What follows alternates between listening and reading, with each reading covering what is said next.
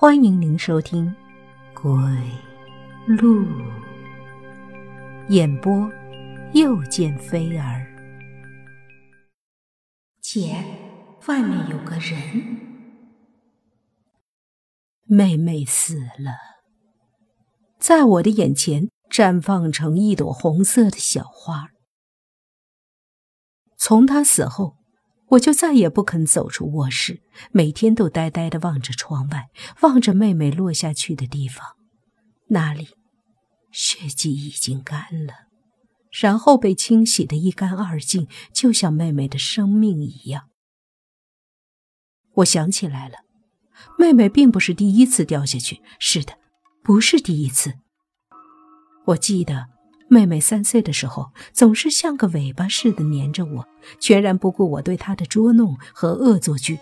我讨厌她，讨厌父母在我们两姐妹中更重视她，更喜欢她。我记起来了，记起了全部。那天，我正在埋头写作业，妹妹突然跑到我身后，缩着手指说：“姐，外面有个人。”我心不在焉的说：“哦。”妹妹固执的又说：“姐，外面真的有个人哦。”哦，你直接出去看看不得了？我不耐烦的摆摆手，以为他说的“外面”是门外。可是片刻之后，我听到楼下有人惊呼，急忙跑到窗口，发现妹妹挂在二楼的防盗栏上。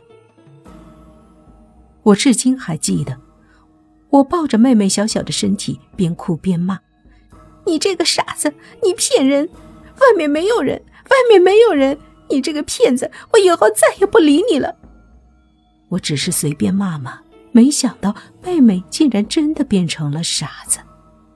她一定是在恨我，恨我把她变成了傻子，所以每天固执的重复着同样的话，让我内疚，让我难受。其实。我才是故意的，我故意忘记是自己的疏忽，才让妹妹变成了傻子。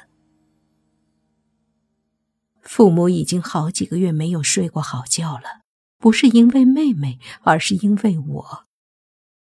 因为我每天晚上十点钟都会木然的站起来，指着窗外，呆呆的说：“姐，外面有个人。”然后走到妹妹的房间，从她的窗口爬出去，顺着阳台爬到自己的窗外。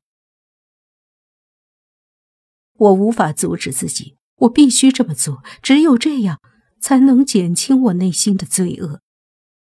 后来，父母把所有的窗户都用木条封了起来，我不能再重复妹妹的动作了，只好呆呆的望着窗外。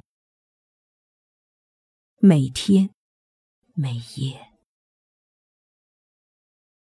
窗外，妹妹瘦小的身体飘在夜空，含着手指，甜蜜而开心的傻笑，似乎在说：“姐，你终于看到我了，我没有骗你，继续陪我玩吧。”心理医生说：“我是因为受了过多的惊吓，因为深切的负罪感。”那个很亲切的心理医生每天晚上都会来陪我说说话，大多数是关于妹妹的。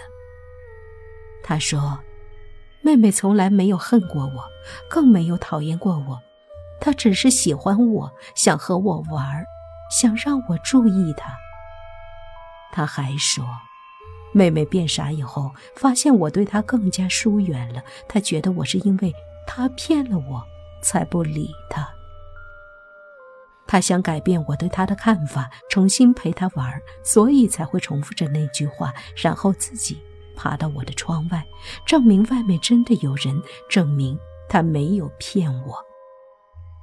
原来，妹妹一直以来所做的一切，都是为了得到我的喜欢。